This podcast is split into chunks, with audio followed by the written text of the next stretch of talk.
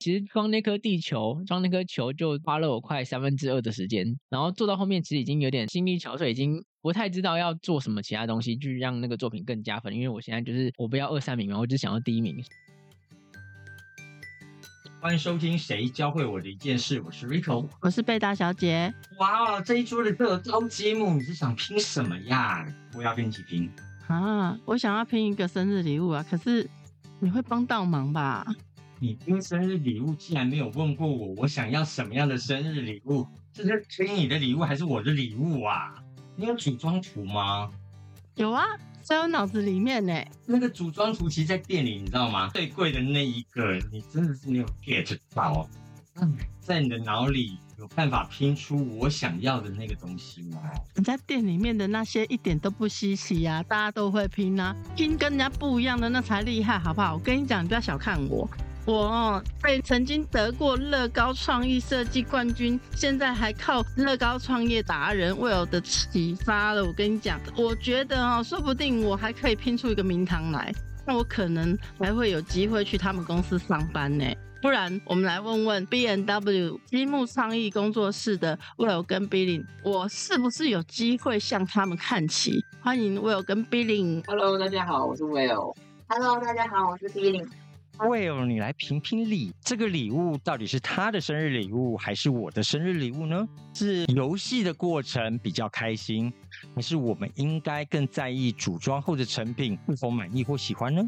其实两个应该都会蛮爽的啦。拼的过程也蛮开心，但收到礼物应该也蛮开心的吧？再说你是乐高的创意设计冠军，那时候是什么样的情况下你能拿到冠军？全台都在拼高中考试的时候，你自己跑出来玩这个乐高，所以竞赛者只有三个人就冠亚军吗？那个其实是全台湾的人都可以参加，然后那个是全台乐高创意竞赛的主题。那你为什么要参加呢？那个时候是因为他们的奖励有一个我很想要很想要的合组，就是只要第一二名、一二三名都会有就是奖金，但是他们是奖金等值的乐高合组。那其中有一个就是只有第一名才有的，它是一个星际大战的 R Two D Two 的合组，所以我就是毅然决然的，我想要去参加这个，然后不要其他名次，我就是想要这个合组，然后去取得第一名的成绩。这样这么多人参加比赛，你又怎么能够保证？你一定拿得到那个盒组呢？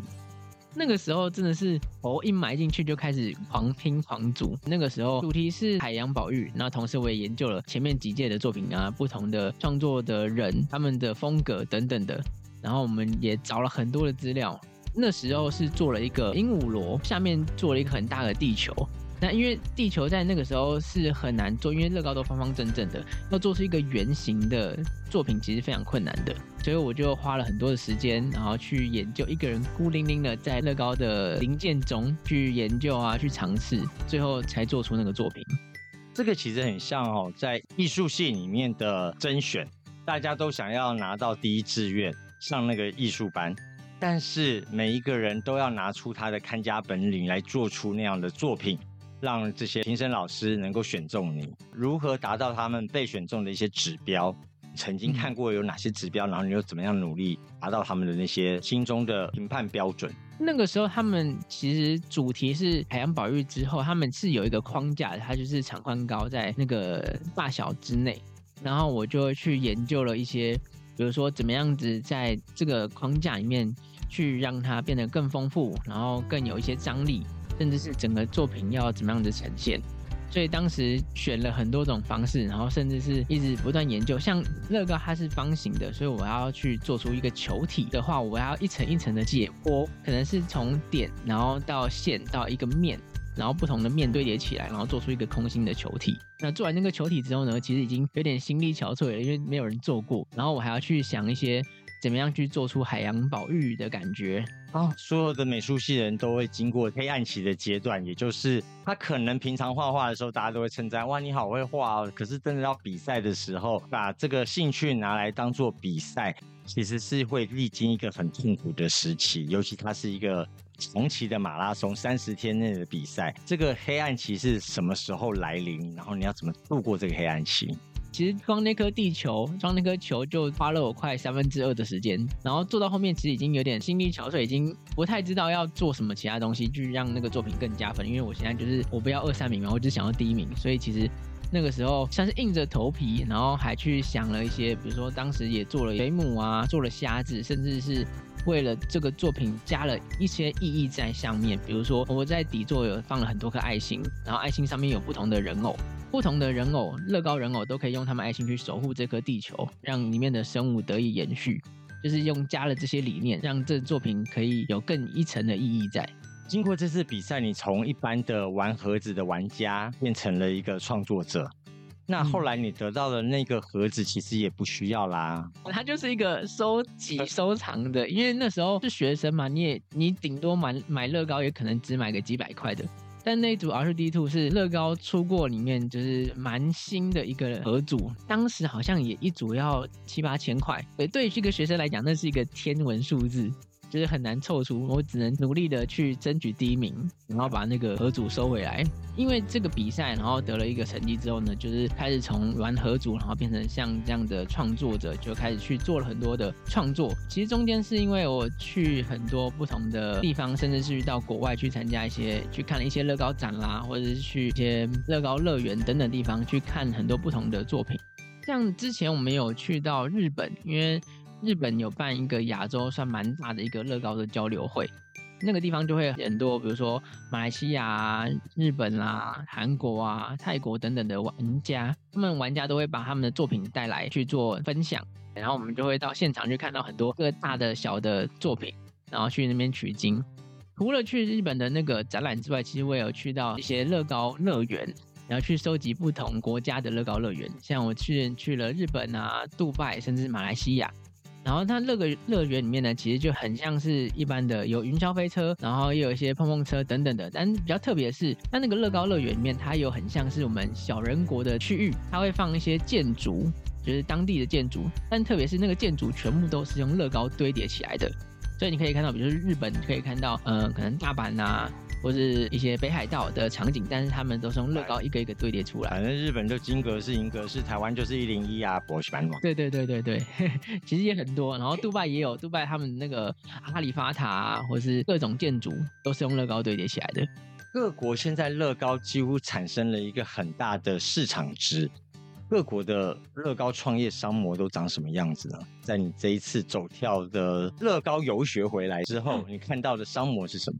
其实之前也有在乐高上面看到，是蛮多国外的玩家会做自己的创作作品，然后把它做成是说明书，就是一个步骤一个步骤的，然后把这个说明书放在网络上做贩售。这个是国外还蛮多人在做的。看了这么一圈，你接下来从这样子的创作者要变成创业者，你第一个起步的创业是什么？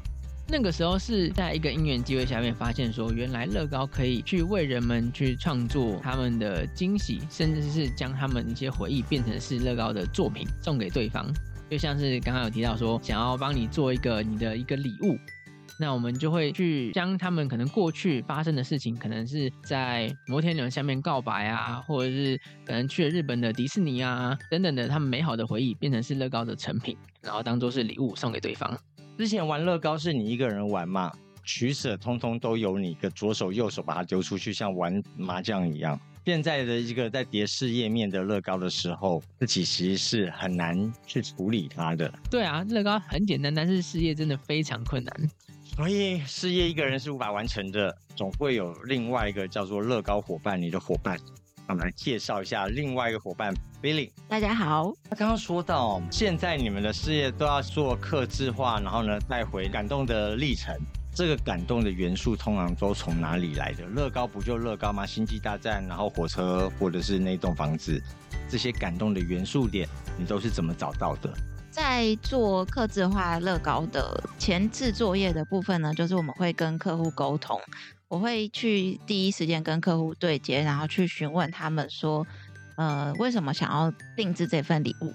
那他定制这份礼物的呃用途啊，或者他背后想要呈现的故事是什么？所以我们就会透过这样的方式去倾听对方的故事，然后去了解对方，然后把它转化成最后的乐高作品。原来有人说他小狗狗可以说上三天两夜，那个电话是剪不断、剪不断、挂不断。你知道需要这么多资讯才能做出那个礼盒吗？对，因为我们其实会希望，就是尽可能的希望今天做的这个作品，它是有赋予可能一些生命故事或是特别意义的作品。那把这个东西做成乐高之后呢，它才更有价值，跟更有意义。在你的作品里面，在问的时候，脑里会很想象一个画面，说当他收到你们的作品的时候，他一定要很感动，一定要哭。是你的成就感有没有因为这样，所以你会多问什么问题，或是因为这样少问了什么问题之后，人家会觉得第一次的事做不太 OK？有这样的经验值吗？在前期询问的时候，我都会尽量多问很多问题，就是比如说，呃，为什么想要做这份礼物，或者是他可能是想要送求婚，那我就会问他说，那您可以告诉我，就是。你今天想要做这个礼物，你希望在这礼物传达什么样的故事，或是对你们来说有没有什么样特别重要的回忆，是你希望用这个乐高把它呈现出来保值的？哇，大家都很想要跟你分享，没有那种说啊，做个乐高那个哩哩啰啰嗦嗦，没问那么多，有吗？其实我觉得还好，因为我觉得我们反而会希望客人可以多讲一点，这样子在后面可能发想设计的时候会比较好制作。前面的资讯收集越多，那我们最后做出来的成品也可以更符合那个客户他想要的样子。哦，成立四年的 B N W，你光了两年就听人家靠腰和和扶树，或者是分享喜悦，那剩下的这两年你要加把劲，你要你这四年做了哪些的事情？第一年跟第二年都是。比较着重在刻字化，就是像我刚刚说的，可能是帮这个客人他们重要的故事做成一个作品。那到第三年的时候呢，我们开始做了一些比较大型的艺术品，比如说像我们之前可能就帮一个饭店做一个我们目前做过最大型的作品，我们会把它称之为艺术品，因为它已经不是一个单纯送礼的，它已经是一个展示品等级的。这几乎等等于是一个地景特色嘞。这个往下发展，你也可以做一个都市计划里面的大地景对，就是其实只要客户有预算、有需求，其实都可以做。在去年的时候，我们做比较多，就是开始做大量的定制。那通常大量的定制比较多，会是公司企业他们要准备来送给员工或者是贵宾的礼物。那我们就会针对那个客户的需求，去帮他们设计，可能代表他们公司的小乐高。那就会做大量的，大概可能五十组啊、一百组，或是到四百组。哇，你的每一年的成就和每一届的大奖，似乎听起来都比 Will 的那个还厉害耶！每年都不一样的拿了一个大奖。那你有看到这个乐高市场的机会点与威胁点吗？呃，威胁点的部分就是，其实我们这个可以算是创业的蓝海。大家对于乐高的认知比较可能低一点。我所谓的低一点，比较像是可能大家觉得它是一个玩具，他们会不知道说，哎，其实乐高可以把它用来做纪念啊，或是当做特别的礼品。哎，你这是炫耀文吧？大部分人的创业都在红海中滚动，然后呢，不剥削利润。现在跟我说威胁点是在我在蓝海威胁点，那想必有要再付出很多的市场教育的成本，可是。就像珍珠奶茶一样，市场教育的成本总不可能叫春水堂一个人来付吧？会有很多很多的品牌一起来贡献。那接下来你会做些什么来克服这样子的环境威胁点呢？对，所以在今年我们其实有计划想要做一个不一样的乐高交流社群。至于这个详细要做什么，就是大家可以拭目以待，或者关注我们。哇，会做一个很不一样的交流社群。可是现在时下就有很多的乐高交流社群啦，就是我玩过玩到腻了，然后呢跟你换一个从小玩到大的那样子的交换，不大家都省钱。那你会做是什么样的乐高交流社群呢？在这个社群里面，我们其实希望推广一个，就是我们希望乐高呢，它可以不只是大家基地印象中的玩具，它可以是在你的人生阶段。每一个阶段，它可以承载的不同的故事。比如说，可能小时候你的乐高对你来说，它就是一个儿时的玩伴；，但是可能到长大之后呢，这个乐高对你来说，它是一个你的另外一半的定情物。也许可能在未来，它会是你跟你的孩子一起有相联系的东西。所以我们希望可以透过这样的方式去传达这样子的理念。那这同时也是我们一直在做这件事情的原因。好，那另外一部分呢，就是针对企业，我们也会希望就是未来可以传达一些，就是乐高可以跟跨领域的结合，比如说像可能饭店业啊，或者是医疗的，或者是可能旅行业。这些其实它都是可以跟乐高去做相结合的，因为乐高呢，它其实就是一个有无限可能的美彩。那只要你希望它变成什么，它都可以是什么。它可以是一场旅行的纪念，也可以是你未来梦想的蓝图的基底，一个一个的盖下去。然后也可以是某种程度跟自己告别的一个拆解。刚刚流浪了一圈的艺术家，现在乐高教会你 Will 怎么一件事呢？呃，因为我玩乐高玩了快二十年了，从中就是一直拆拆装装，拆拆装装，那中间一定会遇到一些困难，可能东西做不出来的时候。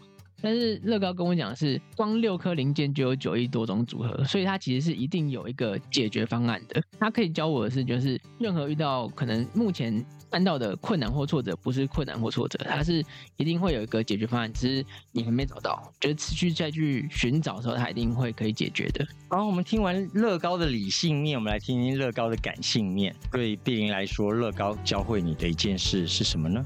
我觉得乐高教会我的事情就是，嗯，在这个过程中，我其实听了很多不同的人的故事。那我觉得在人生中会发生很多很多不同的事情，可是。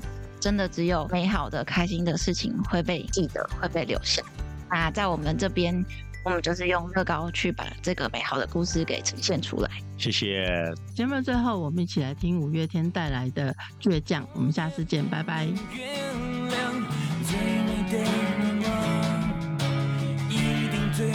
光我就是我自己的神，在我